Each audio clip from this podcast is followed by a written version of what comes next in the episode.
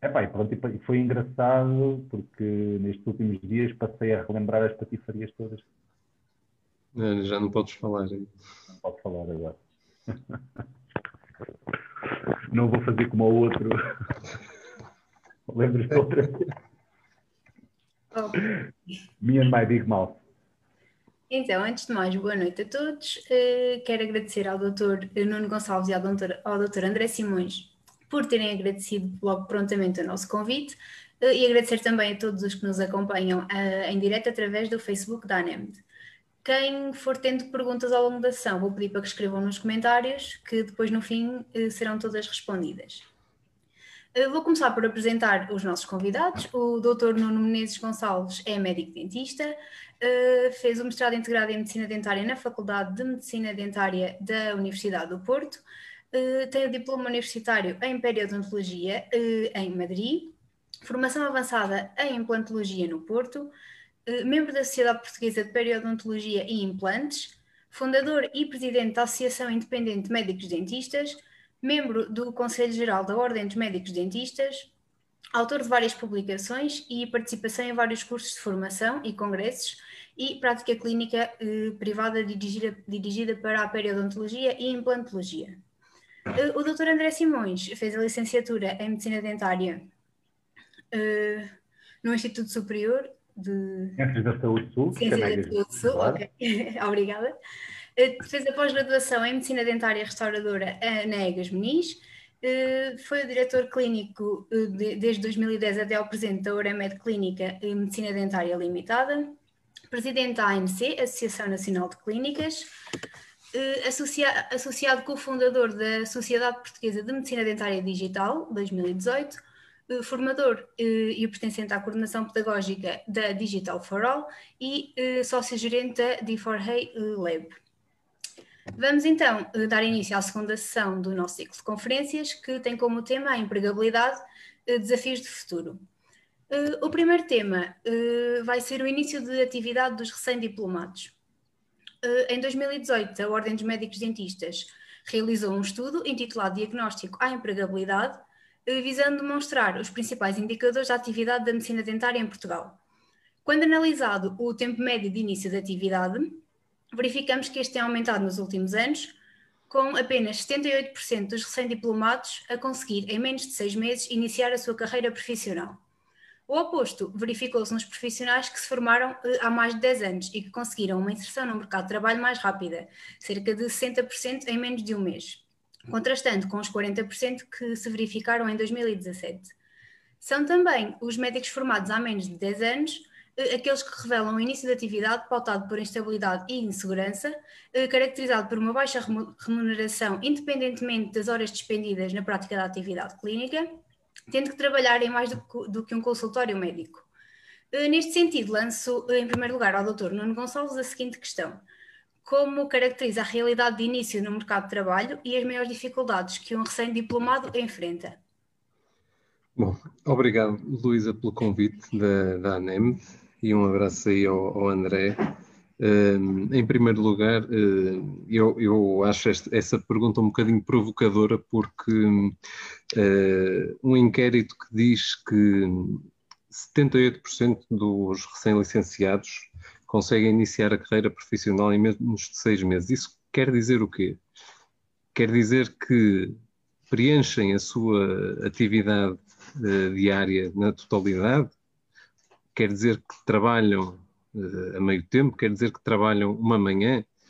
É que isso é, são, é uma, são várias uh, situações diferentes. Ou seja, eu, eu posso considerar que inicio a minha carreira profissional se estiver a trabalhar uma manhã? Eh, na minha perspectiva, não.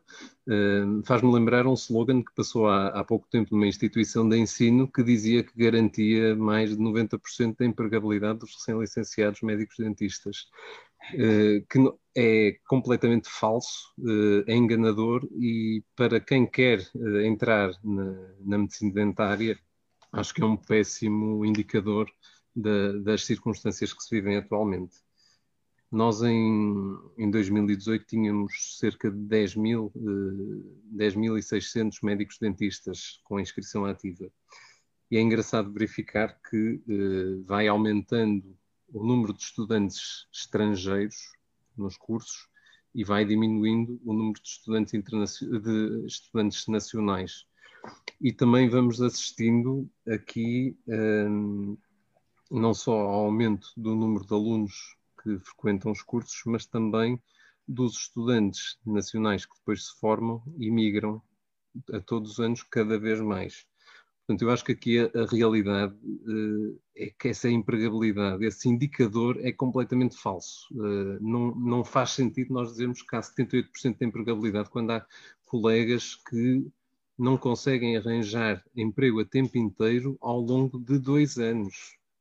E, isso é uma estimativa uh, positiva, porque na realidade o que nós vemos é um mercado que está saturado de, de redes de clínicas e de grandes grupos um, que captam esses recém-licenciados, que vão se contentar com qualquer coisa que lhes ofereçam um, e assim podem efetivamente ter trabalho. Mas estamos a falar de pessoas que são muitíssimo mal pagas. Portanto, a realidade é esta: é que nós temos cada vez mais desemprego na medicina dentária e cada vez mais pessoas mais mal pagas e uma prostituição louca na, nos nossos profissionais. Portanto, eh, não, não, consigo olhar para esta pergunta de, de tom feliz porque é, é, um indicador péssimo para, para quem está para quem está a, a, ler os números da ordem é um indicador péssimo. Depois há, há, aqui outra uma realidade paralela que é o que se, o que se está a passar nas faculdades eh, em que nós eh, temos aquilo que eu falei ainda agora do excesso ou aumento crescente de uh, alunos nos cursos, que depois, uh, em que é que se vai traduzir isto? Vai-se traduzir em um acompanhamento de qualidade inferior ao que se verificava, se calhar, há, há 10 anos, ou mesmo há 5 anos. Uh, vai-se verificar na diminuição do número de dados clínicos que cada aluno realiza, uh, o que é grave. As pessoas estão a pagar uma formação a peso de ouro e estão a praticar cada vez menos, e parece que ninguém se preocupa com isto. E isso é que me escandaliza, porque as, as faculdades que deviam se preocupar na qualidade dos, dos recém-licenciados que estão a lançar para o mercado de trabalho não querem saber disto. Por isso, eu, eu, eu fico muito indignado quando falamos de, desses, desses números. E depois, hum, há uma coisa que falta nas faculdades, uh, e, e, nós, eh, pelo menos eu e o André, temos falado muito nisso, e, e mesmo na, na, Ordem dos Médicos Dentistas tem-se falado muito disso, que é os alunos não têm noção daquilo ao que vão. Ou seja, nós temos problemas uh, de longo prazo na nossa profissão, nomeadamente a questão dos planos de saúde, uh, e, da, da, empregabilidade, das condições que são propostas aos, aos recém-licenciados e não só, uh, a questão de abrir clínica. Portanto, isso são coisas que a faculdade devia preparar os alunos e não prepara. E nós gostávamos que isso mudasse. Nós gostávamos que os alunos estivessem mais a par dos nossos paradigmas, para que não vão tão ao engano para o nosso mercado de trabalho. E há outra coisa que eu, eu costumo dizer que hum, faz falta, que já não se vê, uh, que é o. Nós agora trabalhamos para colegas e para empresários, seja o que for. Nós já não trabalhamos com colegas. Nós não somos capazes de juntar meia dúzia de colegas para fazer um circuito de referenciação de casos, uh, casos clínicos, sem medo de perder o paciente. Agora, toda a gente tem medo de encaminhar um paciente para onde quer que seja, com medo de o perder. Portanto, eu, eu gostava que nós trabalhássemos com colegas e não, não para colegas. Devíamos ter, estar mais unidos na profissão. Por exemplo, um, comprar um, um tomógrafo, um CBCT, porque é que não se podem juntar meia dúzia de pessoas para comprar um, um aparelho desses, em vez de estar a comprar cada clínica, um, que é um custo estrondoso, e depois cada um manda os seus pacientes para aquele sítio, sem medo de, de, de, os perder. Isso já não existe. As pessoas não têm esta capacidade de se unir e de fazer esta referenciação. E eu lanço, eu, eu lanço esta pergunta para, para os estudantes e os que se estão prestes a formar, que é quantos de vocês se sentem uh, realmente capazes de exercer a vossa atividade clínica sem supervisão. Ou seja, quando vocês são capazes de estar num gabinete o dia inteiro a fazer qualquer tipo de tratamento sem precisarem de ajuda de ninguém. Porque agora a, a moda é nós queremos ser especialistas de tudo. Nós queremos ser especialistas do canal mesiovestibular, nós queremos ser especialistas das facetas, queremos ser especialistas de tudo. Mas atrás disto, só tem, tem que se pensar que nós precisamos ser bons generalistas. Nós precisamos de saber fazer um acompanhamento ao longo dos anos dos nossos pacientes. E, já, e não há esta preocupação. Toda a gente quer fazer mil e uma pós-graduações, quer se diferenciar, porque acha que é assim que vai ter sucesso no mercado. Não no mercado só vai, ser, só vai ter sucesso se souber ser generalista e, a partir daqui, começar a diferenciar-se em pequenas coisas para assegurar outro tipo de serviços, outro tipo de tratamentos aos seus pacientes. E é pena que os, os, os recém-licenciados não tenham esta noção de que é bom estar seis meses, três meses, um ano a assistir a consultas sem estar, não, não querer sair de faculdade e partir logo para a carga. Passaram uns tempos, uh, fala-se com um médico amigo, um conhecido, mais experiente, e vai-se para a clínica dele e assiste-se às consultas. Porque assistir às consultas no início da profissão aprende-se muito. E eu acho que o, o André partilha disso, acho que também tem, tem alguns, alguns colegas a, a, fazer isso na clínica dele. Eu próprio fiz isso durante seis meses e aprendi imenso do que não fazer e do que fazer em determinadas situações, e, e é esta ânsia de querer ganhar a vida que nós devemos combater.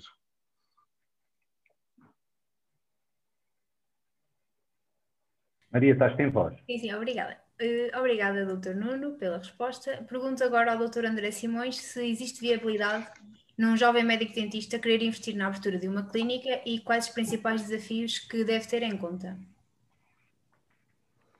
Então, em primeiro lugar, obrigado, Maria. Um abraço. Um, eu, eu, como é óbvio, só dizer que concordo com, com aquilo que o Nuno disse, uh, na generalidade. Um, dizer que aquela, aquilo que eu estava a dizer em relação uh, à compra do CBCT, eu concordo, mas reconheço que a, um, a experiência dele, não, não, se calhar, não é uh, estendida a todo o território nacional. Se calhar é uma coisa que acontece nos sítios onde existe mais concorrência, eu tenho vários colegas que mandam fazer CBCTs no meu consultório.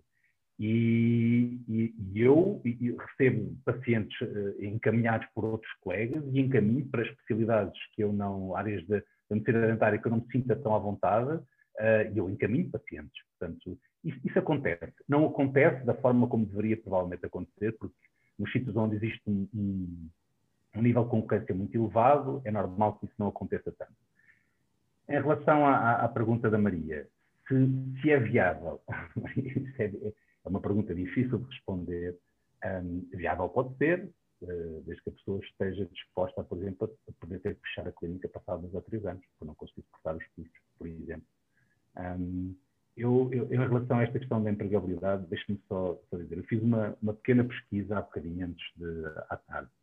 Um, fui a um, sítio, um site que se chama portaldoemprego.pt e fiz um search um, fiz uma pesquisa de uh, medicina dentária. Apareceram três anúncios. Depois fiz uma pesquisa de eletricistas. Apareceram 28 ofertas. Depois fiz para motoristas, 26 ofertas. Um, as pessoas têm que ter, exatamente aquilo que o Nuno disse em relação à empregabilidade, têm que ter a percepção exata daquilo que quer dizer que, já não me lembro qual é que era o número exato, 78% das pessoas terem ao fim de seis meses isto é uma falácia absoluta. Porque uma, eu, eu próprio, quando comecei a trabalhar, eu comecei a trabalhar numa clínica, uh, onde fui substituir uma colega nossa. Antes disso, comecei a trabalhar numa clínica um, em, em Torres Novas, e eu ia ver um paciente, dois pacientes, e depois comecei a ver três pacientes, e numa altura, estamos a falar há 20 anos atrás, numa altura em que havia muito menos clínicas e muito mais pacientes para distribuir. Portanto, é, é preciso ter esta noção uh, de que uh, uh, o mercado de trabalho está altamente saturado esta é uma coisa que é mais do que sabida. Em relação à sua pergunta em, em concreto, quais é são os desafios e se é viável?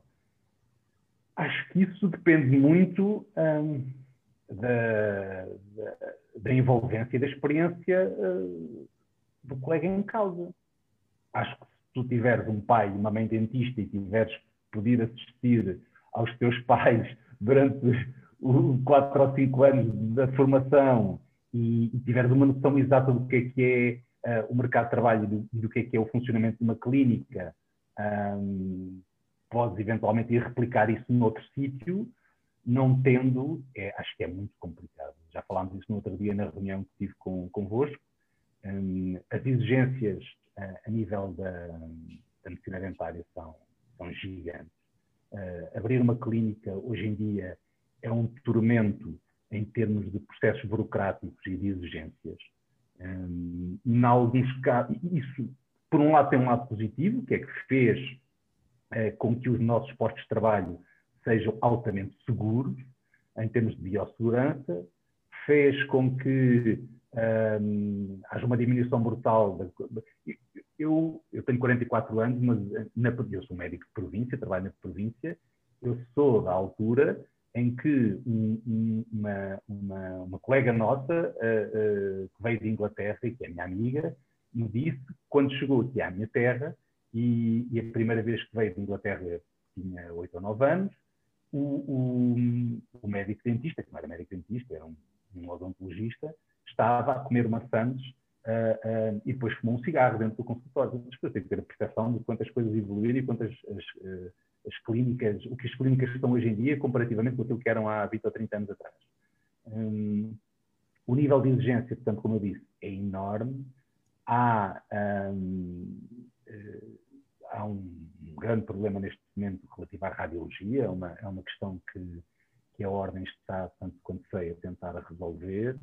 Um, todos os anos há mais uma pedrinha na engrenagem para o normal funcionamento, há mais algo com que nós temos que nos preocupar. Há coisas que são redundantes, por exemplo, temos que utilizar uh, dos intros, que vêm progressivamente a zero, uh, e depois temos que fazer uh, baritagem ou, ou, forrar de chumbo os nossos aparelhos radiológicos, mas depois temos que fazer avaliação da, radiologia. É, é, há uma série de, de, de, de, dinâmicas no consultório que são complicadas de gerir. Para além disso, a maioria dos colegas tem que ser médicos dentistas e tem que ser gestores e tem que ser tem que fazer as compras das clínicas e o investimento, uma, uma clínica há 30 anos atrás pressupunha um determinado tipo de investimento, hoje em dia o investimento é muitíssimo maior, porque em termos, eu, eu tenho no meu consultório microscópio, CVCT, laser, scanner intraoral, um, uh, localizadores de Apex, vários motores de endodontia, uh, o que é que me está a fazer? Temos uma panóplia de, de, de, de instrumentos e de, coisas que, que, nos melhoram enormemente o trabalho, mas que têm um custo gigante. Um TBCT pode custar 30, 40, 50, 100 mil euros. Microscópio pode custar, percebe? Portanto, tudo isso somado.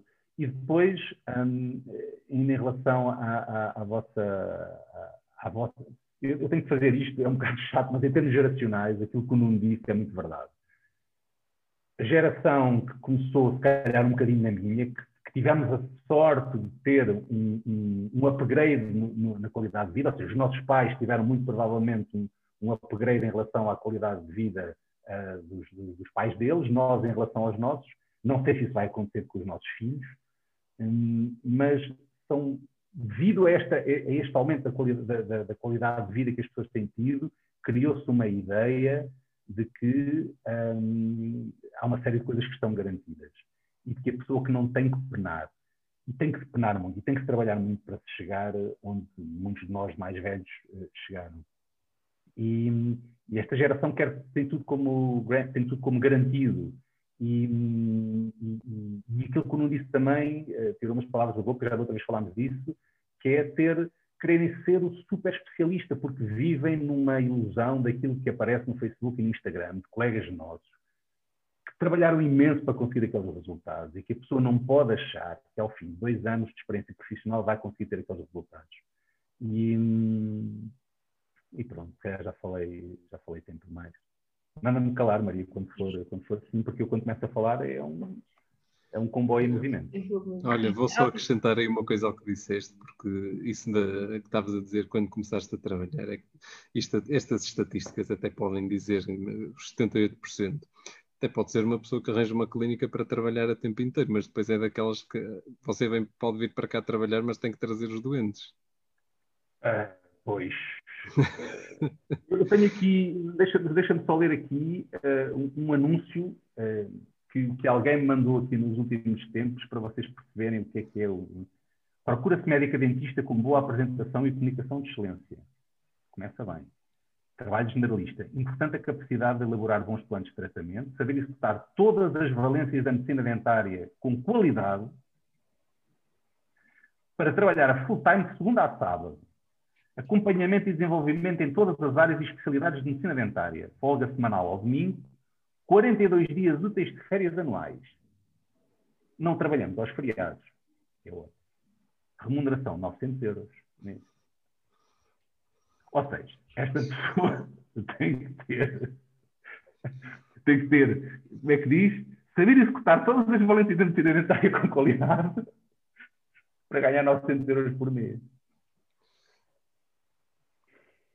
Depois também tenho aqui outras, uh, fui fazer um search e, ao contrário disto, salário médio anual inicial até 75 mil libras, inclui faturação da NHS e privada, transição para o Reino Unido com segurança. Quer dizer, quem olha para isto, claramente. E depois tenho aqui também, só, só para acabar, um, uh, onde é que está? Onde é que está? Tinha aqui um anúncio. Uh, não encontro agora, mas vamos seguir e depois já. Ah, já, já tenho aqui. Não, eu, já vi. Daqui a bocadinho já vi. Pode, podes seguir, Maria. Obrigada. E, antes de passarmos ao segundo tema, vou só voltar a reforçar que pode haver pessoas que não estiveram no início, para se alguém tiver alguma pergunta, deixar nos comentários que depois no final eh, vamos responder. Eh, passamos agora então ao segundo tema. Assiste-se neste momento a uma tendência de inversão do paradigma da profissão, onde grande parte dos médicos dentistas exercem por conta, por conta de outrem eh, a tendência migratória acentua-se ano após ano e o início da atividade é mais demorado e caracterizado por remunerações baixas. Tendo isto presente, lança a seguinte questão ao Dr. André Simões, que consequências poderão ter as dificuldades enfrentadas pelas clínicas durante a pandemia nas condições de trabalho dos mais jovens? Ah, então, Maria, ah, nesta altura, o elo mais fraco, se calhar, ah, serão quem tenha menos experiência, provavelmente, ou seja, como a nossa profissão é manifestamente uma profissão com, na esmagadora maioria, sem, sem, sem vínculos laborais, portanto, somos profissionais liberais, um, um, diretor clínico, provavelmente, nesta altura, se tiver que escolher no seu uh, consultório entre manter alguém que tenha muita experiência clínica ou alguém que tenha menos experiência clínica, hum, provavelmente quem, quem deixará de receber paciente será a pessoa que tem menos experiência clínica. Hum, as, as, dificuldades que a pandemia nos trouxe são, são várias. Uh, uma delas é o aumento enorme de custos que temos uh, por duas razões. Uma é que aumentámos o tempo de consulta. Pelo menos eu aumentei, penso que eu via doentes de 45 em 45 minutos, para a esmagadora maioria das consultas, outras estariam mais, um, e passei a ver doentes de hora a hora e não consigo ver menos do que isso. Eu tenho 20 anos de experiência e não, não sou propriamente lento a trabalhar. Um, e por outro lado, os custos que foram uh, duplicados, triplicados, em alguns casos, quadriplicados com, com os EPIs. Um, e, e, manter um consultório nesta fase é muito mais dispendioso do que é.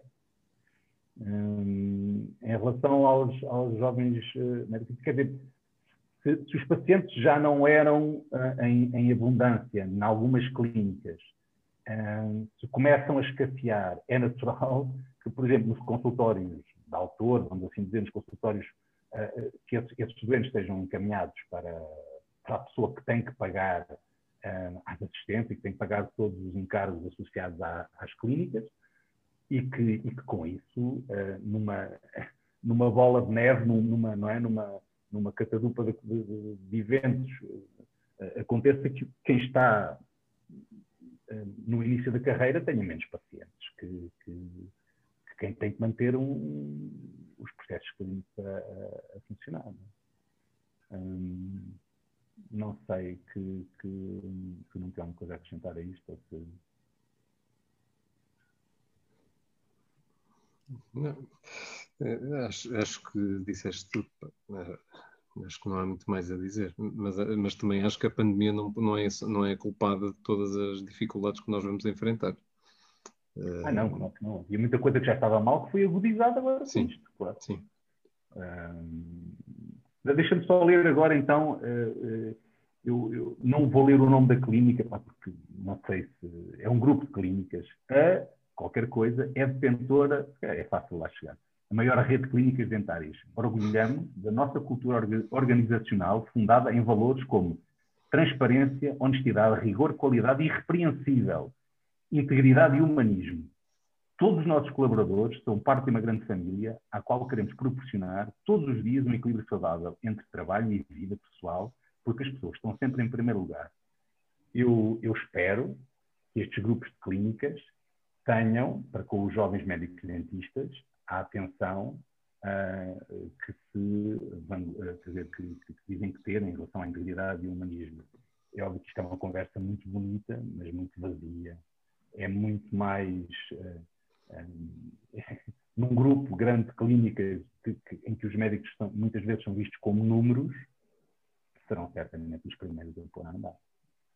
Os médicos dentistas mais, mais. Enquanto que numa clínica onde se estabelecem relações uh, humanas, é natural que esse processo seja mais difícil de romper, por exemplo. Obrigada, doutor André. Questiono agora o doutor Nuno Gonçalves sobre quais considera serem os principais desafios da medicina dentária para os próximos anos. Bom, Luísa, isso, isso, dava uma conversa para uma noite toda e, e, eu e o André já tivemos várias de, de, longas horas e acho que ele de certeza vai querer dizer alguma coisa no fim. Uh, nós podíamos fazer uma checklist uh, de, de, todos os problemas que, que temos e dos, dos, que, e dos que temos, muitos se prolongarão uh, nos próximos anos. Eu começo por uh, ressalvar, em primeiro lugar, que o principal problema são os, os grandes grupos. Uh, para mim, são os grandes grupos. E quando digo grandes grupos, digo redes de clínicas e companhias de seguros e empresas que vendem planos de saúde. Portanto, isso para mim é a pior coisa que neste momento nós temos na, na nossa área. Um, o, isto, este anúncio que o, que o, André estava a citar, isto depois é engraçado porque estes grupos eh, conseguem de uma forma exímia cativar eh, as pessoas que lá trabalham. Eh, por exemplo, se a pessoa tiver, for para lá ganhar 20%, é, é convencida a sentir-se valorizada se passar para 22,5%. Portanto, é, é, para o gestor aquilo são Obviamente que de 20 para 22,5 numa rede são várias centenas e vários milhares, mas consegue arranjar ali uma pessoa que, ao subir aquele escalão dos 22,5, já fica muito contente e há de ficar lá muito tempo a trabalhar. Um, mas isto, para vocês terem uma ideia, uh, vamos pôr este exemplo da rede de clínicas que o André não quis pôr o nome, que eu até fiquei espantado. Uh, mas. Não, não tem problema nenhum em dizer que é, que é a SmileUp. Pronto. Uh, podia ser outra. Não, podia, só, ser outra. Por... podia ser outra. Porque quando eu fiz o search no Net Emprego, esmagadora maioria das ofertas que eram, eram. É SmileUp e Oralmed. E Santa Amador, sim, eram. eram.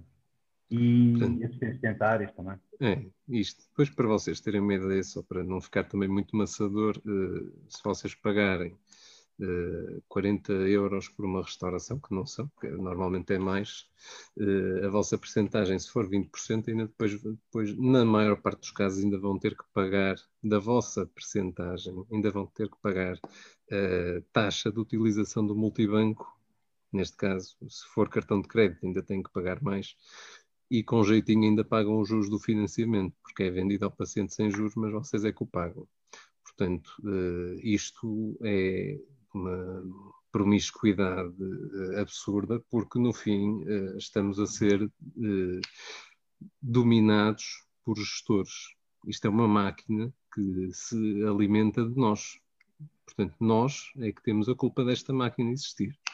Porque a máquina pode ter pessoas, pessoas vestidas de, de ursos de peluche ou de castores aí a passear na rua, pode ter gestores, pode ter operadores de call center, mas se não nos tiver a nós, a máquina não funciona.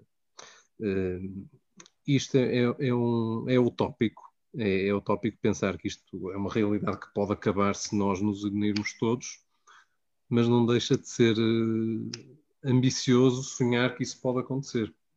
Uh, porque já várias máquinas foram ao, charco, por, causa de insolvências e de, pronto, as, as neiradas atrás das neiradas que depois acabam por dar prejuízo à clínica e a clínica não consegue rentabilizar, ou expansões tremendas que depois uh, serve para.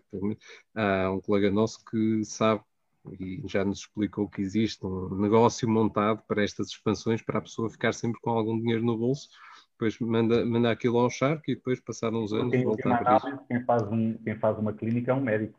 Exatamente. Um, mas olha, ainda bem que tocaste nesse ponto, porque é, é um, dos, um dos desafios que nós temos falado muito uh, e que era importante uh, começar a ser uma verdade uh, a transmitir a todos. É que cada clínica tem que ter por trás um diretor clínico. E o diretor clínico que permite que, isto, que estas coisas aconteçam tem que começar a ser responsabilizado. Portanto, há duas maneiras de nós resolvermos as coisas. Uh, há a maneira de acabar com a, com a droga que é traficada ou é a maneira de ir atrás dos traficantes de droga. Uh, portanto, as, os grandes grupos são uma máquina difícil de acabar. Uh, nós, na, na, na, na, minha associação e na do André, temos trabalhado nesse sentido, de ir atrás da, das máquinas mas em última instância temos que começar a pensar que os diretores clínicos vão ter aqui um papel uh, a desempenhar na, no controle destas situações. Uh, atenção que estas máquinas também vos prejudicam diretamente a vocês no, no ensino pré-graduado, uh, porque antigamente os, os pacientes iam à faculdade não só por terem a supervisão de professores Portanto, já havia uma segurança de que os tratamentos seriam bem executados, a priori, mas também porque os custos eram, eram inferiores ao mercado. Portanto, a pessoa juntava o útil ao agradável. Isso agora não se verifica. Agora, os preços que se praticam nas faculdades são superiores Uh, muitos preços que muitas redes praticam. E quando digo redes, digo também outras, outro tipo de clínicas. Uh, portanto, estas clínicas acabam por nos estar a sugar todos os pacientes que nós podemos atender numa medicina dentária de qualidade. Isto são, são porta-moedas que, que, eles, que eles veem uh, e a única vontade que têm é de esvaziar o porta-moedas. Esquecem-se que esse porta-moedas é uma pessoa. Uh, e essa pessoa depois, uh, esperemos que não seja assim em todos os casos, mas em grande parte dos casos, depois são as clínicas pequenas e as clínicas de proximidade que resolvem os problemas que essas, esses grupos criam à, às pessoas. E não são poucos, infelizmente. Portanto, é, é um problema de saúde pública também. Um, porque aquilo que eu vos perguntei há, há bocado, que era quantos de vocês se sentem capazes de exercer medicina dentária sem supervisão uh, quando acabam o curso, os grupos não querem saber disto. Portanto, os grupos querem é mão de obra. Uh, e depois, é, eu, não, eu não vou julgar ninguém, nem criticar ninguém por aceitar uma oferta de emprego destes grupos, porque pá, é o que há. Infelizmente, é o que há. E nós, nesse aspecto, também temos que mudar um bocadinho enquanto classe. Nós temos que dar mais hipótese uh, a quem está a sair para o mercado de trabalho. Uh, e há pessoas que têm efetivamente que sobreviver. Nós temos colegas uh, a trabalhar em papelarias, a trabalhar em caixas de supermercado. E eu percebo que para alguns custe, custe engolir o orgulho e trabalhar nessas superfícies. E é legítimo. Por isso, nós temos aqui um papel de responsabilidade comum em evitar que estas situações aconteçam. como é que isto acontece? Em primeiro lugar, temos que deixar de ter esta classe auto, auto, autofágica uh, que parece que estamos a cobiçar sempre o, o, o, cêntimo do outro e se o outro tem uma clínica melhor que a minha ou se o outro tem um equipamento melhor que o meu, nós não podemos, uh, não podemos continuar a, a, agir dessa forma. Uh, e depois é outra coisa que também temos falado muito, que é os treinadores de bancada na medicina dentária, que é só ir aos fóruns e ver toda a gente a mandar postas, seja porque faz chuva ou porque faz sol. Nunca, nunca estão contentes nem com a chuva nem com o sol. Mas depois, para levantar o rabinho e ir fazer alguma coisa, ninguém faz. Portanto, é, é como, como o exemplo das clínicas, das clínicas agora, estavam chateados porque fecharam e agora estão chateados porque ficam abertas. E, e depois, depois, andamos nisto, andamos sempre a criticar-nos uns aos outros uh, e não, não, nos, não perdemos um bocadinho de tempo para primeiro perceber porque é que as coisas estão a ser feitas, o que é que está a ser feito. Pois porque é que as coisas são assim? Ninguém se lembra, se calhar, do, da falta de apoios que tivemos uh, uh, no, no, primeiro confinamento. Agora, eu compreendo que em algumas situações seja complicado de termos clínicas com uma funcionária apenas, Epá, mas caramba, o peso de ter clínicas fechadas é, é, muito superior e a imagem que passa da nossa profissão é, é muitíssimo pior. Uh, portanto, é, é, muito importante que nós nos uh, juntemos uh, enquanto classe e paremos de mandar os bitites atrás do teclado, porque atrás do teclado é muito fácil. É difícil é ir às, é falar com as entidades, falar com a ordem, falar com outros, outros movimentos e começar a tentar fazer alguma coisa para melhorar a situação. E depois, há, há, só para concluir, que já, já me alonguei aqui um bocado, há um, há um pormenor muito importante uh, que já se verifica há cerca de cinco anos, que é, uh, desde que temos este governo de geringonça, que há uma há um descrédito enorme na, no papel das ordens profissionais na regulação da profissão. Portanto, há aqui uma transferência de competências uh, das ordens para as entidades reguladoras que não fazem a mínima noção do trabalho que está a ser feito no terreno. Ou seja, as ordens profissionais que têm o papel de regular o que nós andamos a fazer estão a ficar sem esse papel para outras pessoas que estão atrás de uma secretária dizerem o que é que nós devemos fazer. Portanto, é, é urgente, mais do que nunca, apostar nestes movimentos associativos e movimentos de, de cariz cívicos um, para criar aqui plataformas de luta pelos, pelos bens comuns uh, à profissão.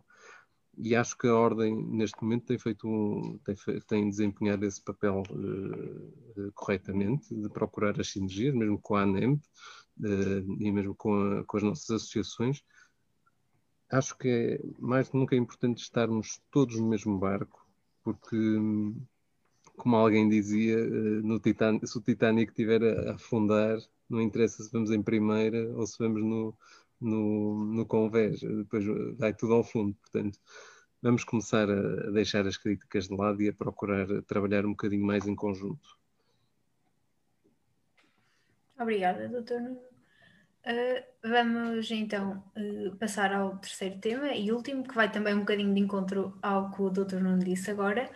Uh, a classe profissional dos médicos dentistas está a atravessar uma crise profunda, onde a precariedade, a falta de saídas profissionais e o abandono dos médicos dentistas são uma realidade preocupante. A crise que os médicos dentistas atravessam não é de agora, mas ficou evidenciada com a pandemia, pelo que é urgente mudar o rumo atual. Neste sentido, lanço aos dois a mesma questão que papel poderá ter o Governo, a Ordem dos Médicos Dentistas, as escolas médico-dentárias e as entidades fiscalizadoras e reguladoras na resolução dos atuais problemas da profissão? Podemos começar com o uh, Dr. Nuno, que também já introduziu o tema.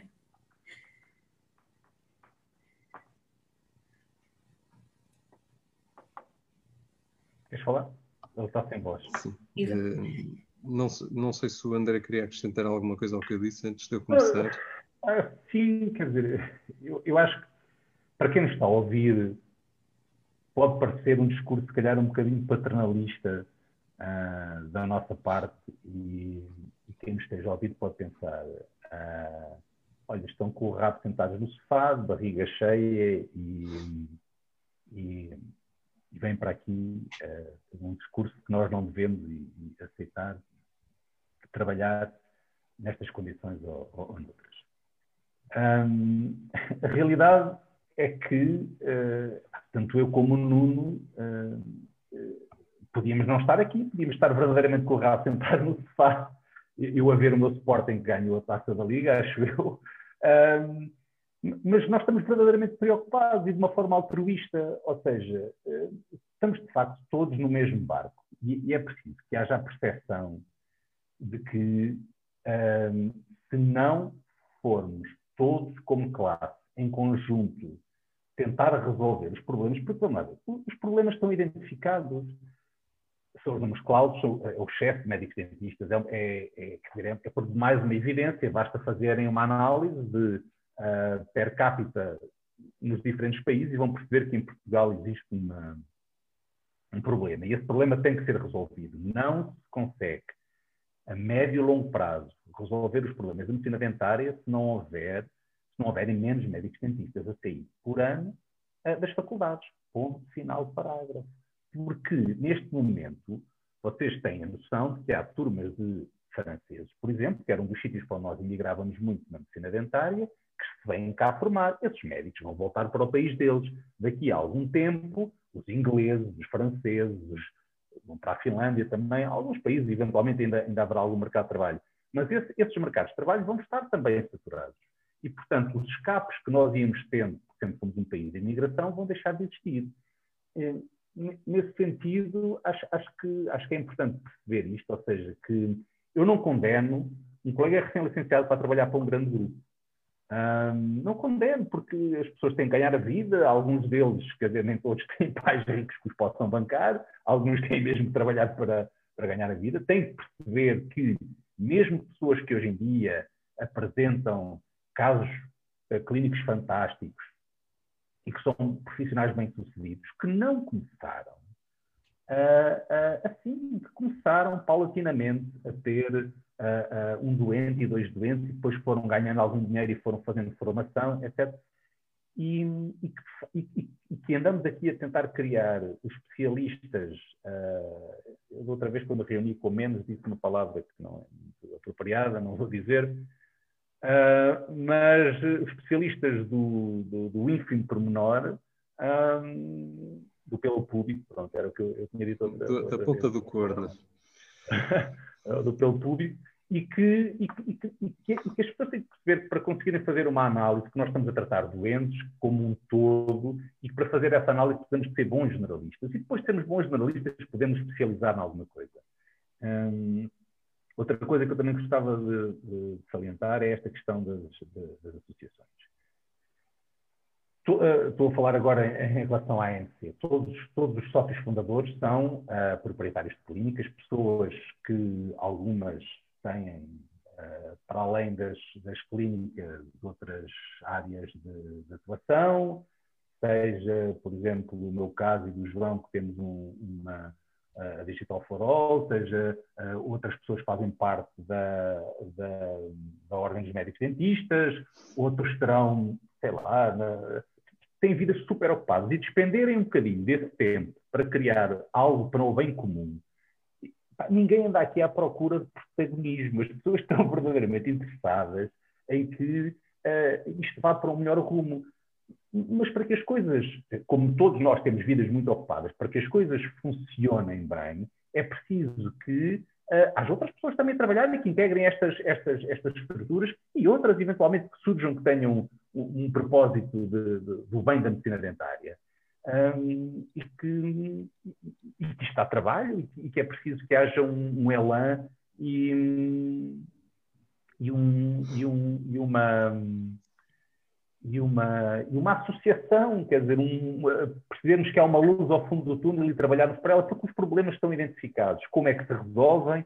Tem que ser discutido, tem que ser algo, por exemplo, a publicidade foi uma coisa que a gente ainda não falou aqui, tem que ser altamente uh, uh, penalizada. Há uma, há uma publicidade desregrada, não estou a falar da publicidade, cumpre regras, mas quer dizer, estamos, depois queixam-se que a gente seja, que seja comparado às vezes nos fóruns de discussão geral a, a cabeleireiros, assim, espremou para os cabeleireiros, que é uma profissão válida como outra qualquer, mas quer dizer, nós parece que às vezes andamos a vender chouriços. Quando alguém põe uma, uma publicidade a dizer uh, 75 euros por um implante, 75 euros por mês, quer dizer, onde é que isso vai levar? Qual é que é a mais-valia? Será que, será que isso vai aumentar o número de pacientes que a pessoa tenha? Ou se calhar é melhor começar a pôr implantes bem e a fazer as coisas de forma diferenciada para aumentar o número de pacientes que vêm à nossa clínica?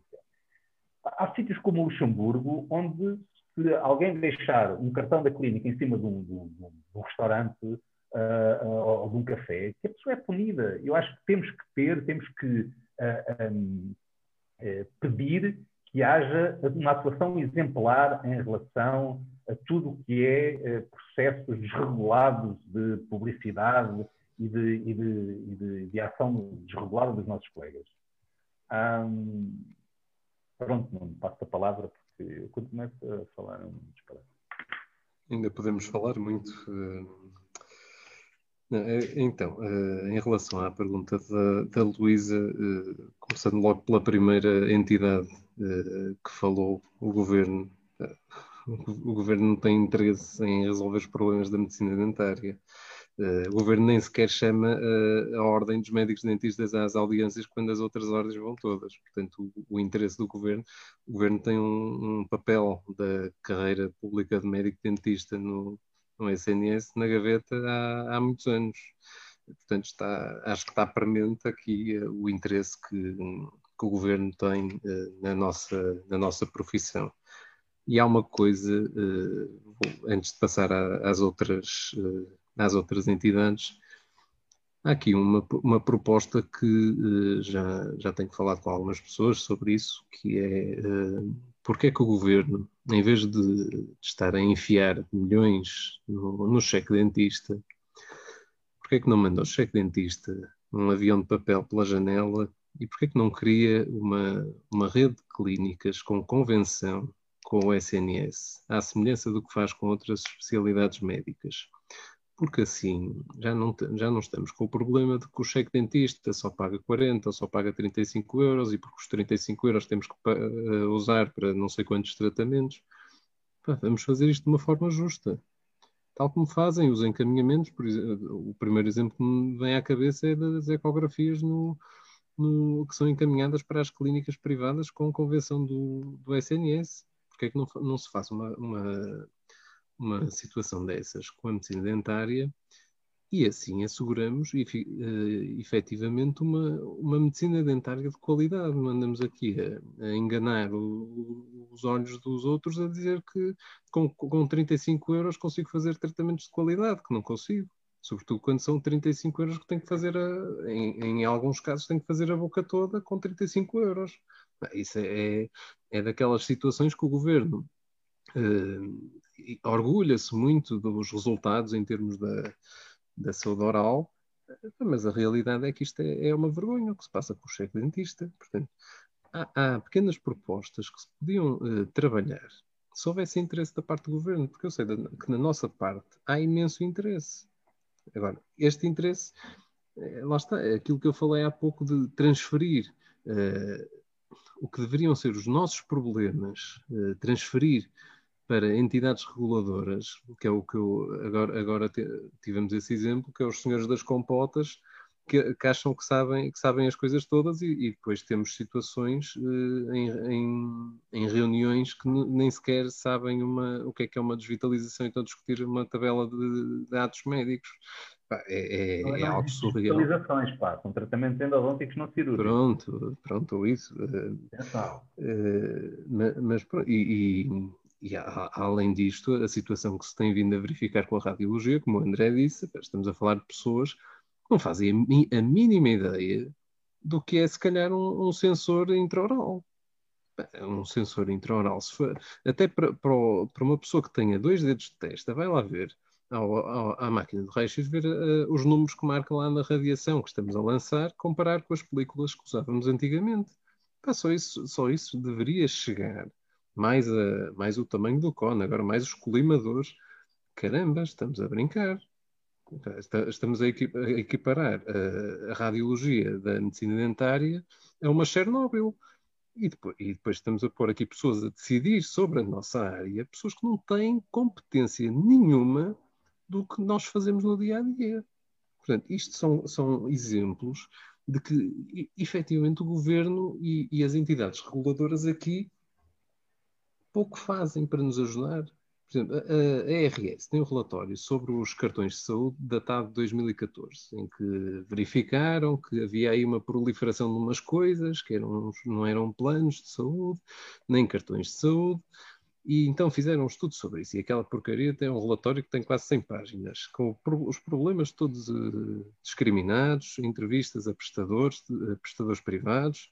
Portanto, o diagnóstico está feito em 2014. Em 2021, não temos nada resolvido nesse sentido. Portanto, uh, isto são iniciativas que pronto, deveriam ser ótimas oportunidades para matar o mal pela raiz, mas vontade para fazer coisas é pouca ou nula. É, é isto dos planos de saúde e nós, uh, na, na, na, minha associação e na do André, tivemos esse, uh, esse cuidado de começar a ver de quem é que de quem é a responsabilidade por determinado tema. Por exemplo, uh, os seguros, como a Multicare, uh, a Medis, que agora tem aqueles, o, tem uns planos de saúde, uns cartões de saúde com tratamentos gratuitos e abaixo de custo. Quem é que é responsável por regular isto? Então, a Autoridade de Supervisão de Seguros. Então vamos falar com eles e fomos falar com eles. Ai, nós não temos conhecimento de nada. Fomos falar com a Associação Portuguesa de Seguradores nós, nós, nós, os, os, índices que nós temos de satisfação são 99%, portanto está tudo bem, mas não está. Portanto, os problemas estão feitos e a, os problemas estão diagnosticados e as pessoas não, não querem resolver. Porquê? Porque não o, a mensagem que tem que ser transmitida é pôr os problemas na pele das pessoas. Gostava, se fosse a, a sua filha a vir à, à, à cadeira do, do médico dentista, Gostava que fosse tratada por um médico que faz o tratamento a custo zero? Será que ficava com confiança no tratamento que o médico está a fazer? A pessoa pensa duas vezes.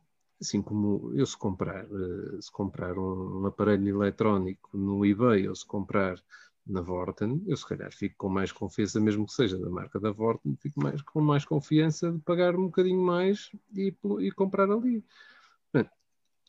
A, medicina dentária, não querendo equiparar aqui ao, ao, comércio de bens e serviços, que infelizmente já se, já se faz muito essa comparação, as pessoas não, não podem olhar aqui para os preços. As pessoas devem apostar é na medicina de proximidade.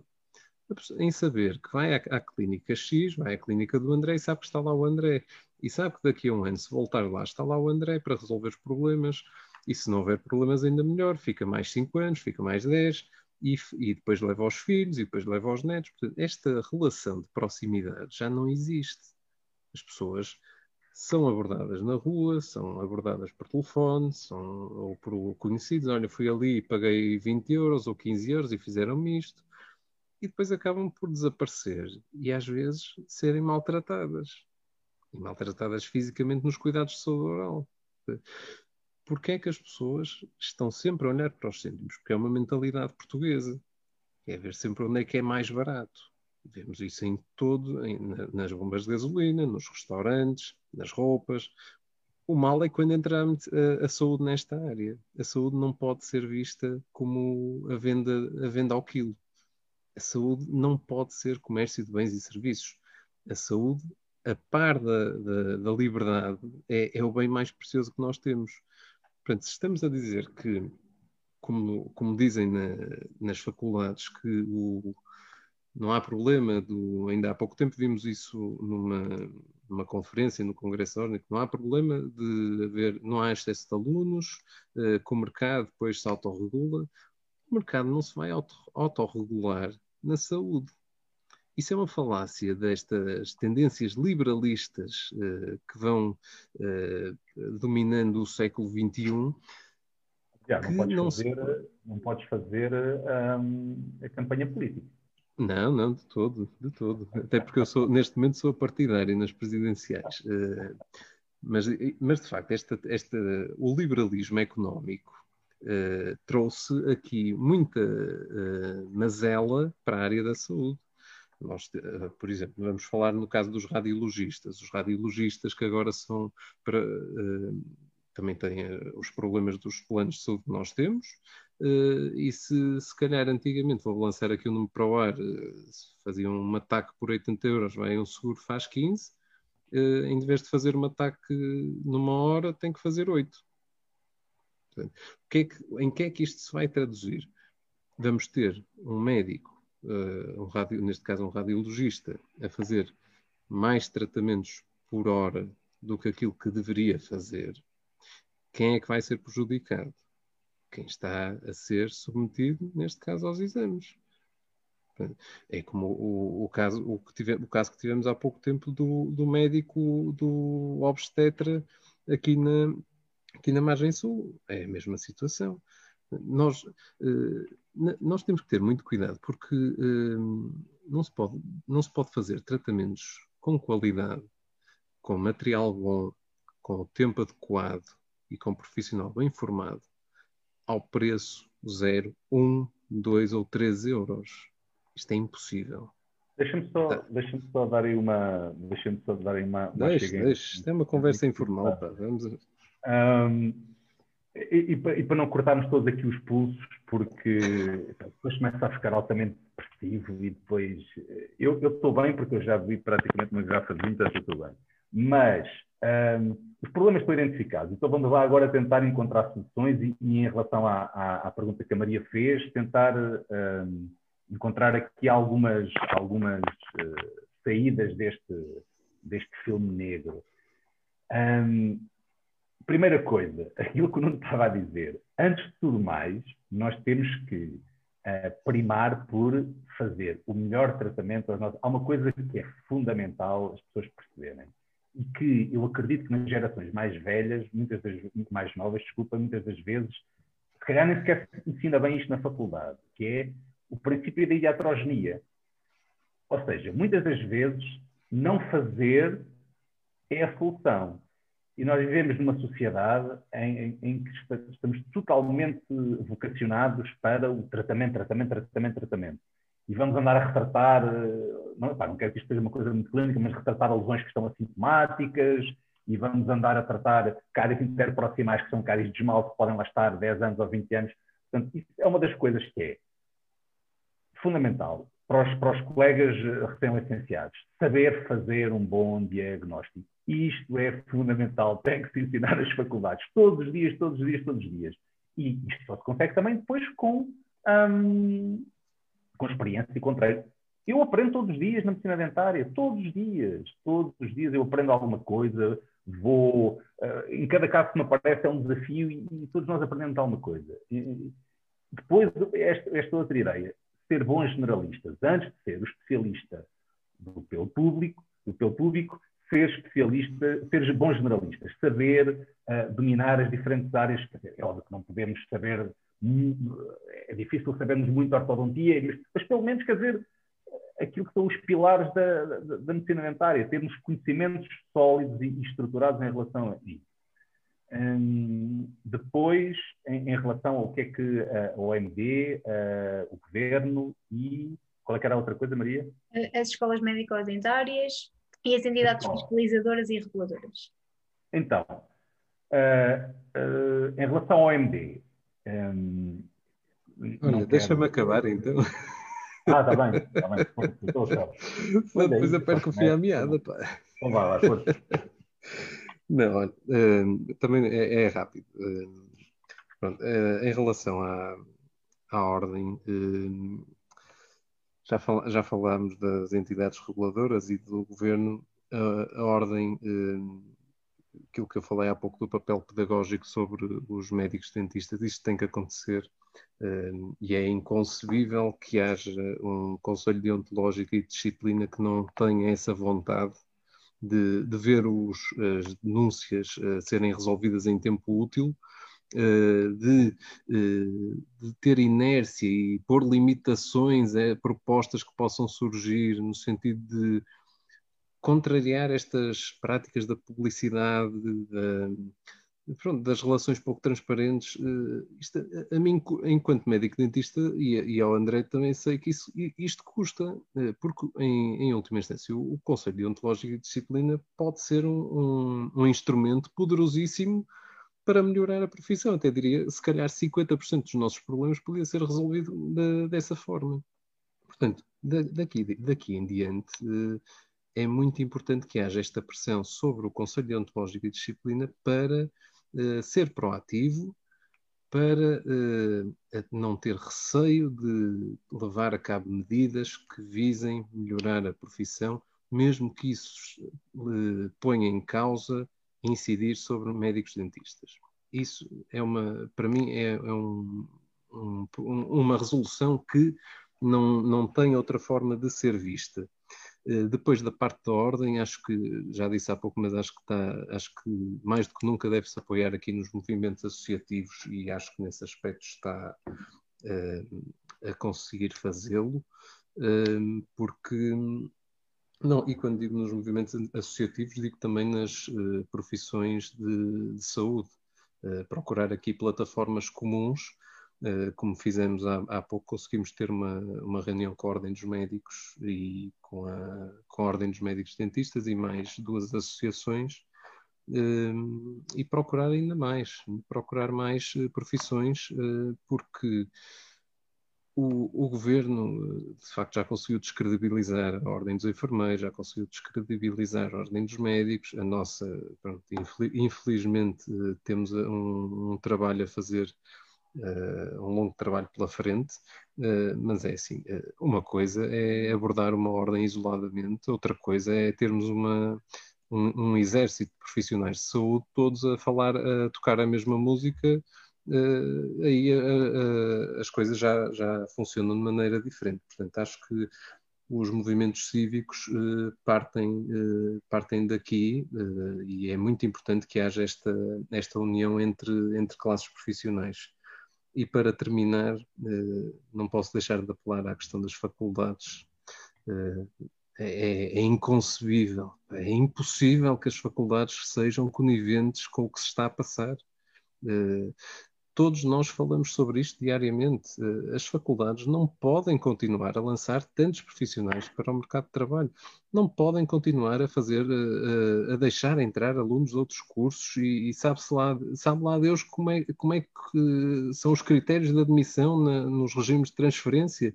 Uma coisa, já, já para não falar do, do, daquela, daquela questão da, do, da instituição que ia abrir em Chaves, pronto, isso, isso é outra que, outra que tal. Uh, mas não, isto não pode acontecer. Uh, eu percebo que para, para, um reitor de uma faculdade uh, que isto não seja problemático, porque o, reitor facu da faculdade quer, é, quer é números e, e, quer mostrar índices de, aproveitamentos, de, de aproveitamento bons.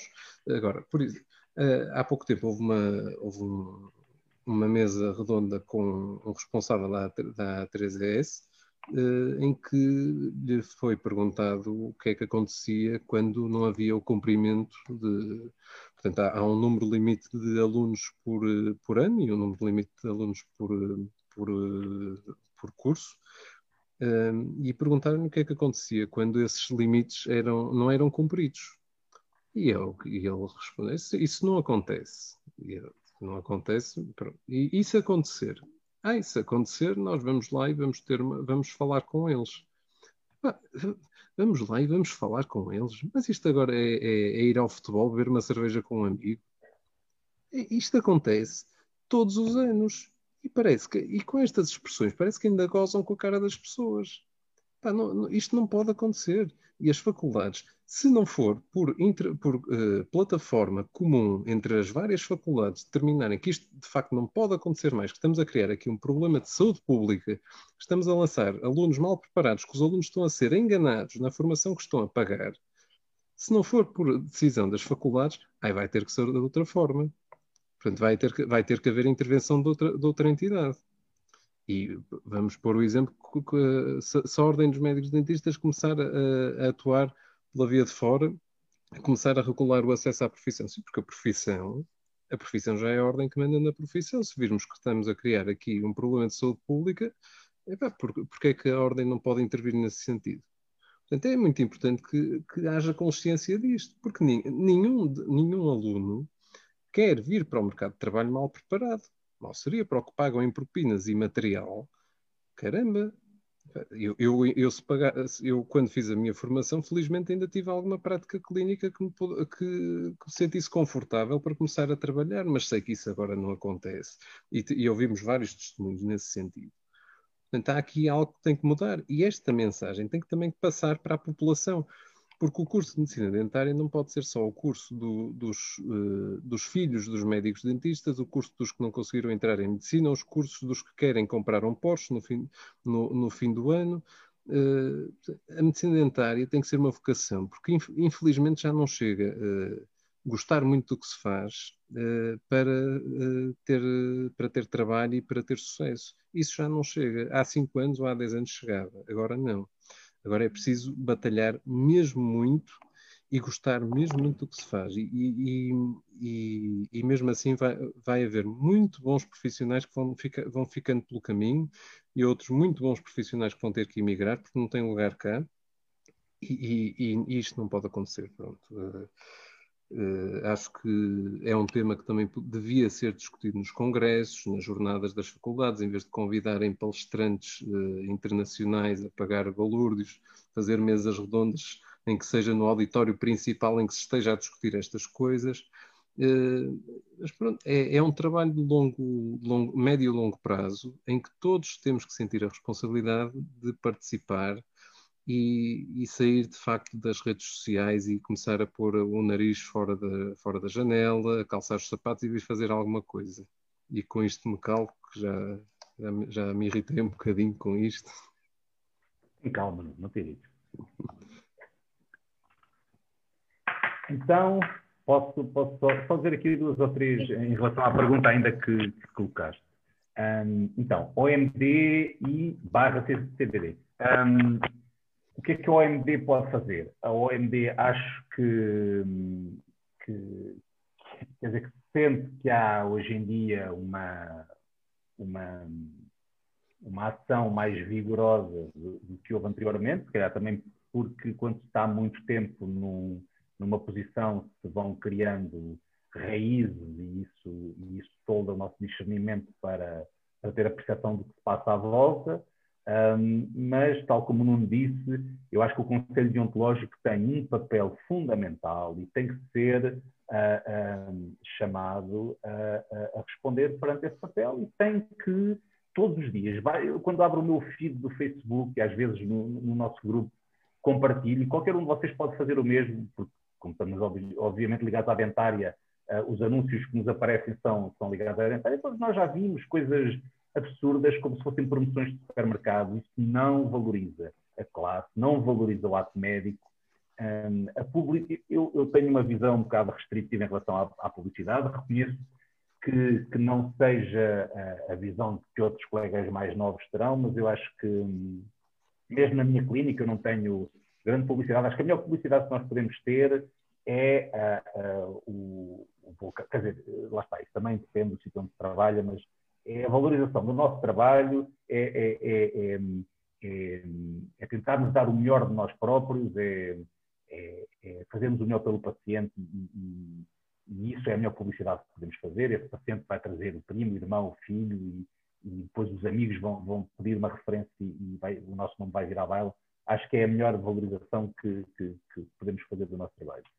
Uh, em relação ao governo, é difícil, percebo que um, a nossa área seja uma área, uh, como tem muito, quer dizer, o governo, na nossa área tem muito pouco, a nossa profissão é, é manifestamente uma profissão, na esmagadora maioria dos casos, liberal.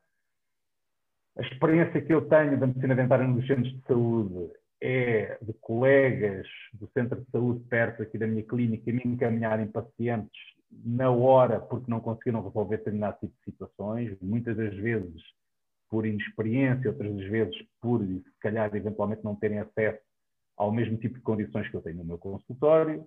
Um, é uma questão uh, de decisão política, podemos discutir se faz sentido estar a investir nos centros de saúde, se faz sentido numa rede que já existe, distribuída e é funcionante pelo país inteiro, uh, o governo uh, um, como participar nas pessoas que não pudessem ter uh, acesso aos, aos, cuidados médicos. Eu, pessoalmente, acho que num país com parcos recursos, não faz, se calhar, grande sentido estar a criar de raiz uma estrutura que já existe e que, se calhar, com menores custos, pode ser uh, executado. Ao contrário daquilo que, por exemplo, calhar acontece nos meios hospitalares, que existe uma rede instalada há muitos anos e, e, e funcionando, apesar de, como vemos agora, as limitações que qualquer rede tem quando, quando entramos numa pandemia como esta que, que nos assola. Em relação às faculdades, quer dizer, é relativamente simples, tem que se encontrar uma forma de diminuir o número de pessoas que têm da faculdade nas licenciaturas, compensando talvez com o ensino pós-graduado, tem que provavelmente, porque eu percebo que as faculdades precisem de, têm um esquema montado têm que, e têm que alimentar esse esquema, uh, sejam as públicas, sejam as privadas, um, estou a dizer um esquema no bom sentido, não no mau sentido, Uh, portanto, existe uma estrutura montada que tem professores, assistentes, funcionários, e, e, e esse esquema uh, está montado com uma determinada dimensão.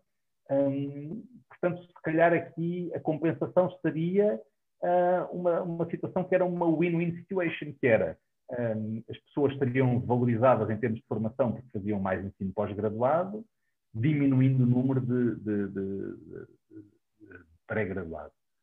Um, em relação às entidades, uh, são várias, o Nuno já falou disto, quer dizer, acho que uh, tem que haver um controle também de toda esta parte que não está uh, ligada ao deontológico dos planos de saúde, isto tem que ser algo muito mais bem regulamentado. E, um... Sobretudo quando até nas faculdades estão presentes, não é? quando, sobretudo, até nas faculdades estão presentes. Uhum. E em relação ainda a isso das faculdades, há bocado antes de, de iniciarmos a conversa, estávamos aqui a falar com a Maria e com, com o Rui, de que no meu tempo trabalhava em binómio, agora trabalha-se em trinómio, eh, se calhar daqui a uns anos vai-se trabalhar em, em, em quadrilha. É? Para fazer aqui uma, uma, uma, uma piada, quer dizer, não os, há coisas que têm que ser respeitadas. Uma pessoa, eh, é óbvio que na faculdade não se ensina tudo, mas os mínimos chamam-se mínimos porque são mesmo mínimos, não é?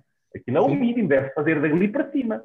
Se a pessoa é não cumpre os mínimos, uh, estamos a criar um problema que, em última análise, pode ser um problema de saúde.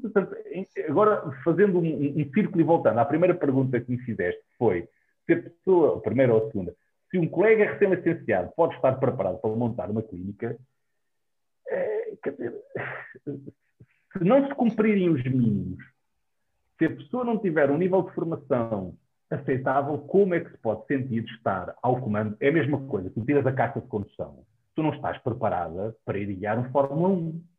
É natural, tens que passar por um processo, tens que, primeiro, uh, guiar aquele carro velho do teu tio, que o teu pai te comprou e que, e que está a cair aos bocados e que não passa dos 60, para depois quando começares a trabalhar e ganhares algum dinheiro, uh, conseguires comprar um carro um bocadinho melhor e depois, se gostares do desporto automobilístico, vais um dia fazer uns, uns autocross, ou como é que aquilo se chama, e depois um dia, se calhar, até se fores como, olha, como aquele nosso colega, o Miguel Oliveira, que, que, que chegou ao, ao topo do, do, desporto motorizado no motociclismo. Quer dizer, há, há, um, há um, um, processo que tem que há um caminho que se vai caminhando, há, há uma escada que tem que ser que tem que ser escalada um... Oh, André, desculpa interromper, mas é da mesma forma que tu não dás a um filho um, um Ferrari quando ele tira a carta, pelo menos espero que não, que não o faças, uh, é, é, entregar a um recém-licenciado uma clínica novinha em folha para ele, para ele explorar. Vamos lá ver, não quero dizer que isso não tenha acontecido quando eu acabei. Eu, eu tenho clínica. Mas é diferente, mas é diferente. Mas, mas as, as condições são. quer dizer, literalmente dizer, opostas havia uma quantidade, havia uma necessidade há 20 anos, quer dizer, andando para trás ainda mais, havia uma necessidade imensa de, por exemplo, porque é que surgiram os odontologistas? Porque não havia uh, um, um, estomatologistas em número suficiente para acudir às, às necessidades que a população tinha então arranjaram ali um estratagema para. Uh, depois vieram os nossos colegas uh, do, do, da, da, América do Sul. E depois, entretanto, começaram a abrir as faculdades privadas. E depois, quando demos por nós, uh, começámos a criar uma bola de neve que foi aumentando, aumentando, aumentando, até, até que estamos a ser, a bola de neve subiu a montanha e agora está a voltar para trás, e nós estamos a ver a bola de neve que nos vai uh, um, engolir. E, quer dizer, alguma, há, há, duas coisas, e para não, mais uma vez, para não cortarmos aqui todos os pontos, íamos para a cama chorar deprimidos com isto tudo, uh, saída para isto. Quer dizer, tem que se tomar medidas para ontem, não é para daqui a 10 anos, é para ontem, e que implica que haja uma união da classe, um, e haverá sempre descontente, haverá sempre uh, aquela senhora que está à janela no Facebook a mandar apostas de pescada, vai sempre haver aquilo que eu não disse, pessoas que no primeiro confinamento uh, queriam uma coisa e agora estão a dizer, mas porquê é que estamos abertos e não temos apoio para os nossos assistentes como se o governo fosse, fosse o nosso pai? Quer dizer, nós temos que perceber que, que os governos serviriam para Uh, são pessoas que são muito liberais numa coisa, mas depois são, querem, são muito. Uh, um, uh, são do outro extremo, noutra, quer dizer, querem, querem um, um protecionismo muito elevado. Um, portanto, isto já, já, já me perdi. não, pá, é, é só para. É...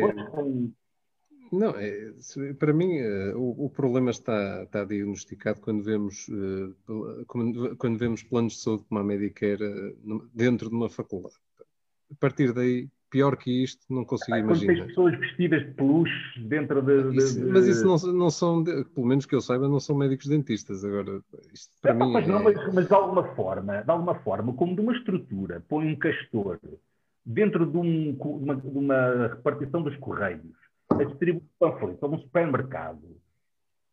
É, para mim isto não faz sentido se calhar sou eu que sou velho do Restelo, mas para mim não faz sentido. É óbvio que depois tu vais ter pessoas a compararem a tua profissão a uma outra coisa qualquer que não é medicina.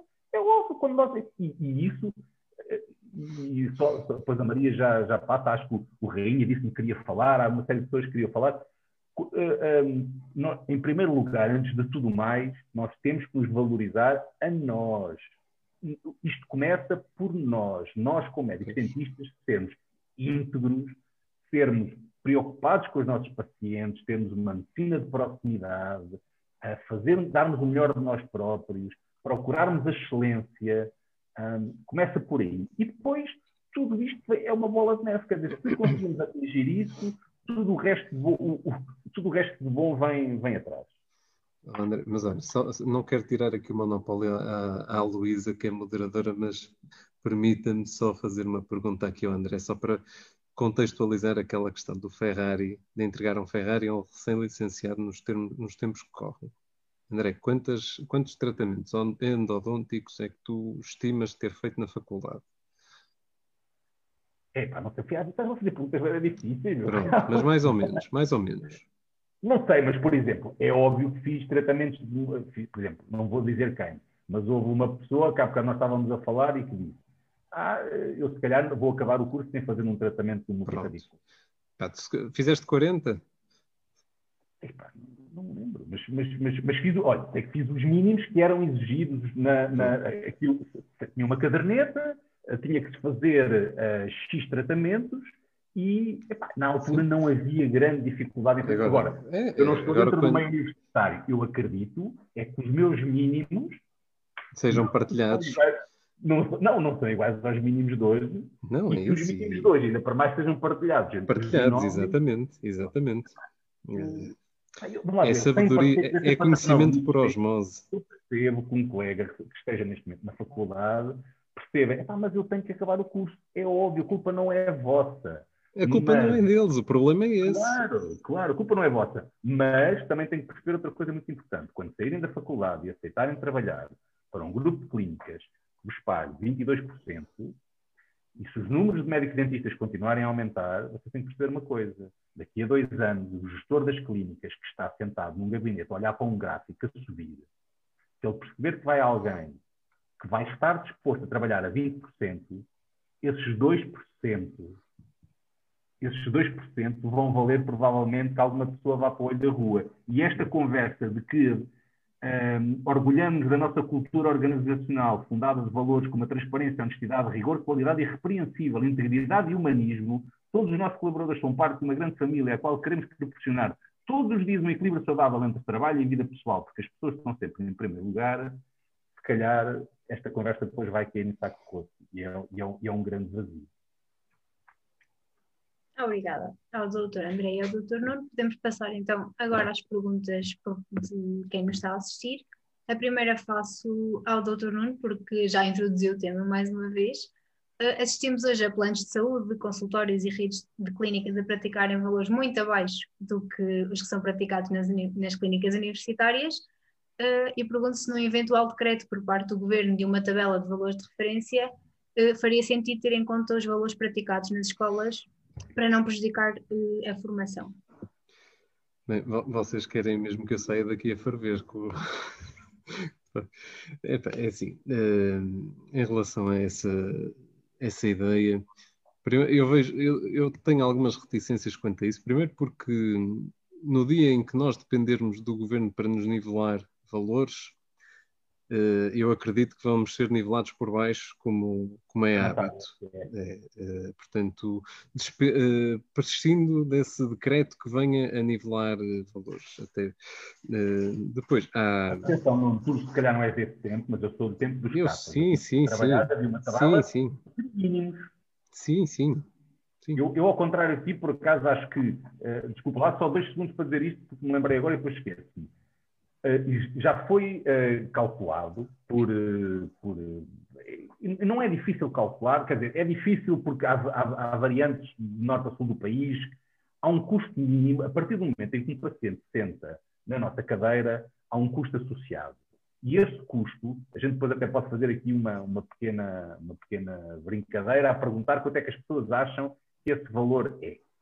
Esse valor quando alguém pressupõe que vai sentar um paciente e que vai fazer um ato gratuito, tratamento gratuito, se nós formos comparar isso com aquilo que acontece no comércio tradicional, chama-se dumping. Nós estamos a fazer um tratamento abaixo do custo real que nós temos, porque a partir do momento em que o paciente senta, nós temos que pagar a assistente, a água, a luz, todas as taxas da ERS, são 500 euros por ano, mais 25 por cada colaborador, a recolha dos resíduos, a APA, Bom, podia estar aqui agora não sei quanto tempo a falar. Portanto, a partir do momento em que entramos nesse, nesse esquema, hum, quer dizer, é, é, perigoso, não é? Portanto, tem, tem, eu, eu, acho, eu concordo que haja, quer dizer, agora é difícil, até porque acho que isso é ilegal. Uh, perante a lei atual não é possível. Mas haver um valor estipulado, nem que fosse referenciador a dizer assim, não pode haver um tratamento abaixo deste valor. Depois o mercado trataria de regular o resto. Uh, não faz mal, não faz mal. Como estamos em conversa informal ainda. Uh, é, é, como dizes, uh, eu, eu, eu quando, quando, são imposições por parte do governo, eu, eu fico sempre com algum receio. pode ser a minha, a minha veia, a minha ínfima veia liberal a falar, também tenho um bocadinho, mas não gosto de autoritarismos por parte do governo, sobretudo em matérias que eles não têm a mais pequena noção do que é que estão a fazer. Uh, e com, com, os exemplos que já dei há, há pouco, uh, e posso juntar agora a consideração que o governo tem por nós, viu-se agora recentemente com a questão das vacinas, porque muito bem que, que, os médicos dentistas na segunda quinzena de janeiro vão começar, mas a verdade é que há sempre, há sempre alguém a passar à nossa frente. Uh, portanto, uh, o, a medicina dentária regulamentada pelo governo em termos de valores não, não me parece uma solução positiva. Eu acho que há outras maneiras de fazer isso, nomeadamente através de estudos sobre os valores Uh, os custos basais dos atos médicos, os custos de funcionamento da clínica, de material, as remunerações, e a partir disso fazer uma tabela que exemplifique com as várias uh, variáveis, que é o número de gabinetes, o número de assistentes, uh, portanto, uh, fazer uma tabela que dê uma estimativa do que é que no mínimo fica cada tratamento. Isso, isso agrada-me mais em termos pedagógicos para nós próprios, para a nossa ordem, que seja feito. Com a interferência do governo, não me parece que seja um, um bom caminho. Passando então agora à segunda pergunta que faço dirigida ao Dr. André. Uh, a profissão é caracterizada pela sua componente liberal, esta realidade de não haver um vínculo contratual entre clínica e médico é um desejo pelas clínicas para cortarem em alguns custos direitos desse vínculo, é um desejo por parte do médico, certamente da parte de alguns, sobretudo, dos subespecializados, ou é uma fraca organização geral por parte das clínicas uh, que podem ter para a mesma função vários médicos? Qual é a que tem mais influência? Ser é uma pergunta completa, uma boa pergunta. Uh, olha, em primeiro lugar, é uma coisa histórica, é uma, é, é uma, é uma coisa, é uma situação uh, uh, que, que, que, está imposta assim por não haver medicina dentária como existe, lá, o NHS em Inglaterra, funciona como a gente sabe.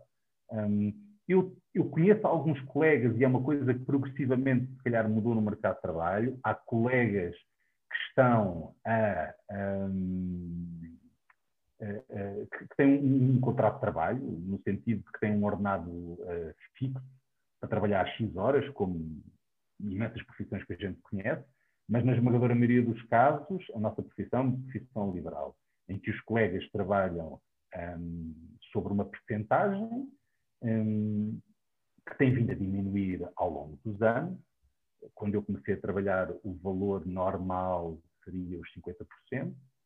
Sabemos hoje em dia que, sei lá, qual é que é o valor mínimo que tu tens conhecimento? 22? Há quem ganhe menos? Não temos porcentagem? 15. 15%? Uh, pois, então, uh, a pergunta era, era, era portanto, se era uma, perguntavas Maria, se era... Era mais eh, um desejo por parte das clínicas ou do médico?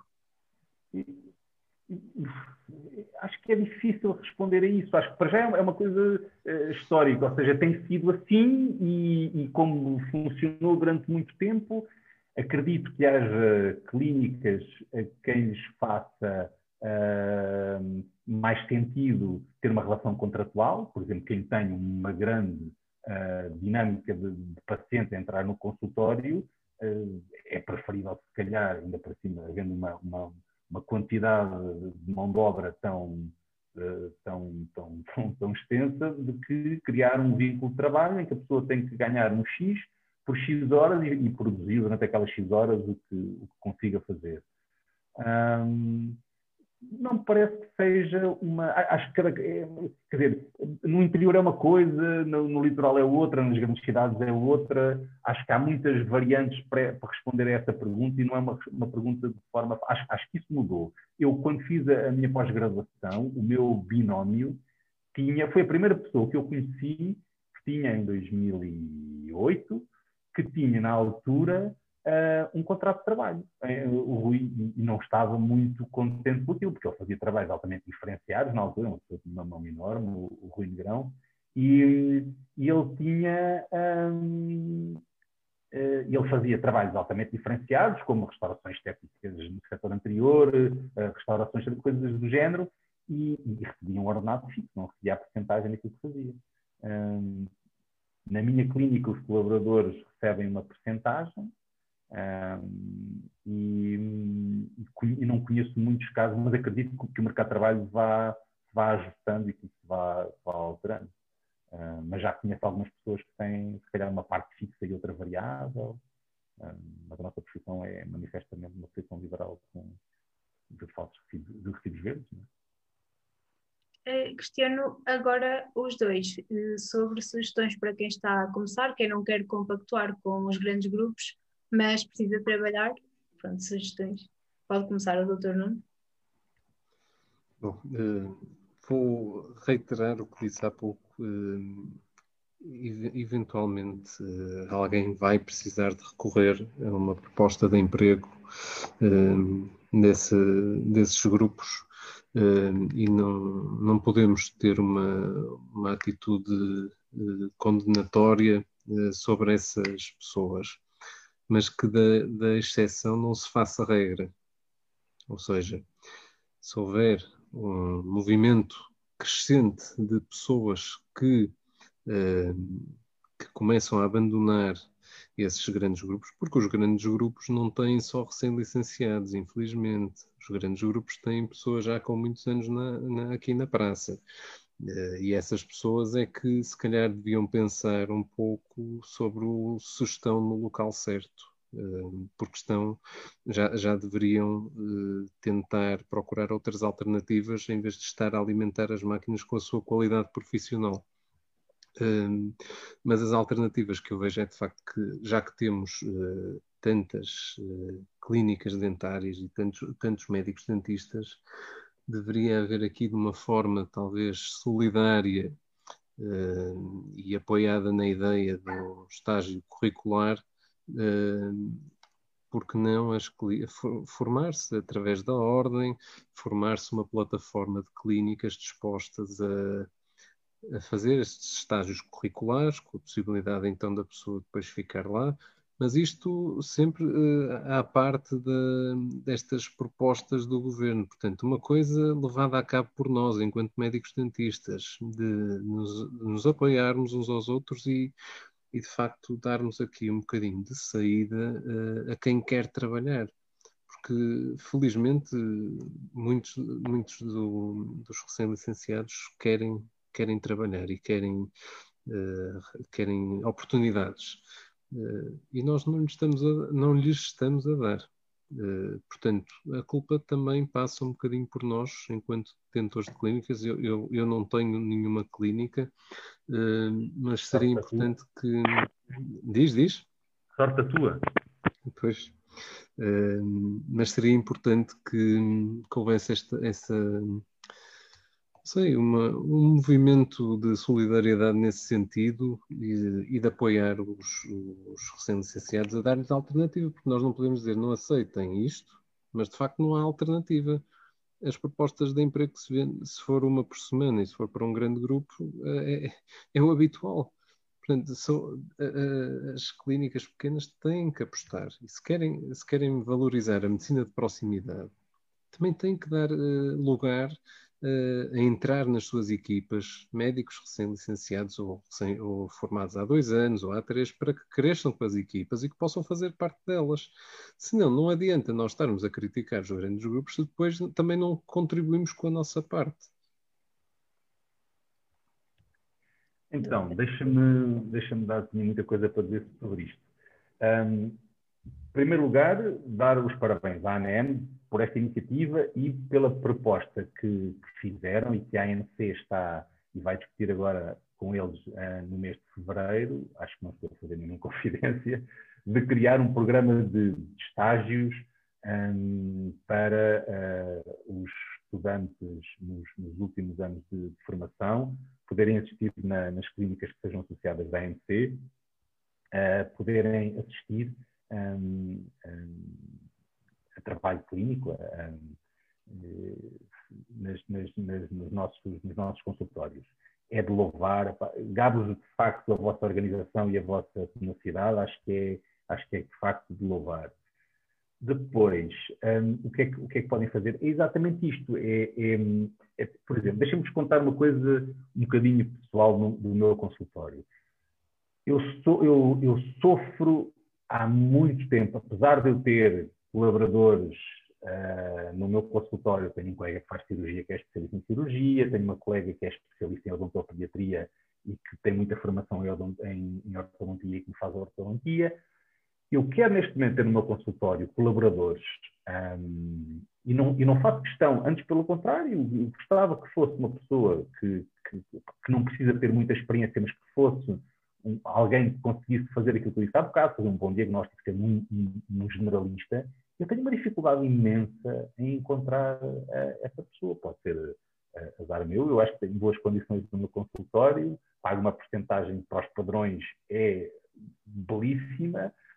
Um, portanto, eu, eu, tenho muita dificuldade. Portanto, há aqui qualquer coisa que não está a jogar, uh, que não está a bater certo. Se as pessoas tiverem, de facto, uma formação uh, pré-graduada boa e se saírem da faculdade e conseguirem ir um, uh, trabalhar em alguns sítios devagarinho, progressivamente, ganhar experiência e ganhar mão E hoje em dia a informação não é como era há 20 ou 30 anos atrás, que é difícil. Hoje em dia a informação está em todo o lado.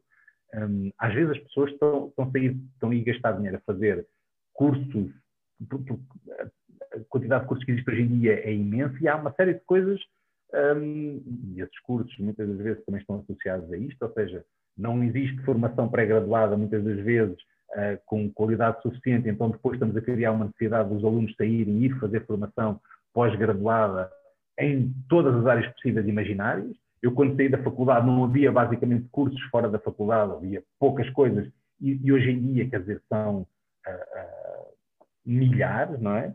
Um, portanto, acho que, acho que é isso, acho que é, mentalmente esta geração perceber que é uma escada, que tem que ser escalada, que tem que dar os primeiros passos, como eu fiz, fui assistir colegas, uh, comecei a trabalhar poucos dias por semana, fui ganhando experiência, tive a sorte de trabalhar em clínicas onde havia outros médicos que me deram a mão, que me ensinaram, um, e pronto, depois progressivamente esta escada vai subindo e, e os degraus vão, vão, vão ficando cada vez menos degraus à frente e mais degraus atrás. Muito obrigada mais uma vez ao Dr. André e ao Dr. Nuno por terem aceito o convite da NEM. Vamos terminar por aqui, até porque já nos alongamos um bocadinho. Uh, e para terminar, queria agradecer mais uma vez também às pessoas que nos assistiram em casa. Uh, penso que foi muito produtivo, principalmente para as pessoas que, como eu, estão no último ano e pronto, isto é um bocadinho uma preocupação de todos.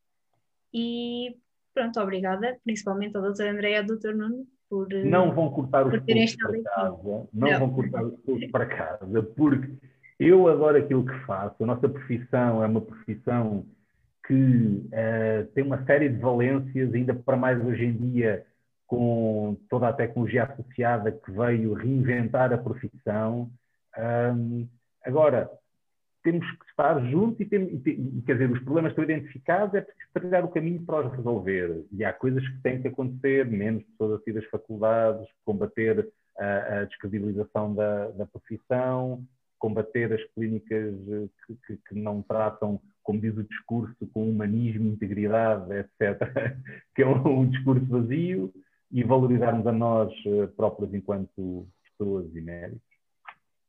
E, e André, só para acabar, Luís, e já me calo uh, definitivamente, uh, e, e, esta, esta iniciativa e esta aproximação que tem havido entre a ANEM e as nossas associações é muito importante, uh, porque acaba por fazer uma ponte do, do que está antes e do que está depois, portanto, é, nós levantamos o véu para o, para o que aí vem ao, aos estudantes e, e, de facto é importante que, que haja esta sensibilização e a consciencialização dos estudantes para, uh, para participarem uh, ativamente, não é participarem do sofá, é participarem no terreno, nas coisas que estão a acontecer na profissão e de sentirem esta responsabilidade, de, apesar de não, ter, não terem sido eles a criar os problemas que vivemos hoje, uh, de quererem contribuir para que possam ter, uh, ter sucesso no futuro. Portanto, eu deixo este apelo uh, a vocês que estão na ANEM, de transmitirem também essa mensagem às associações de estudantes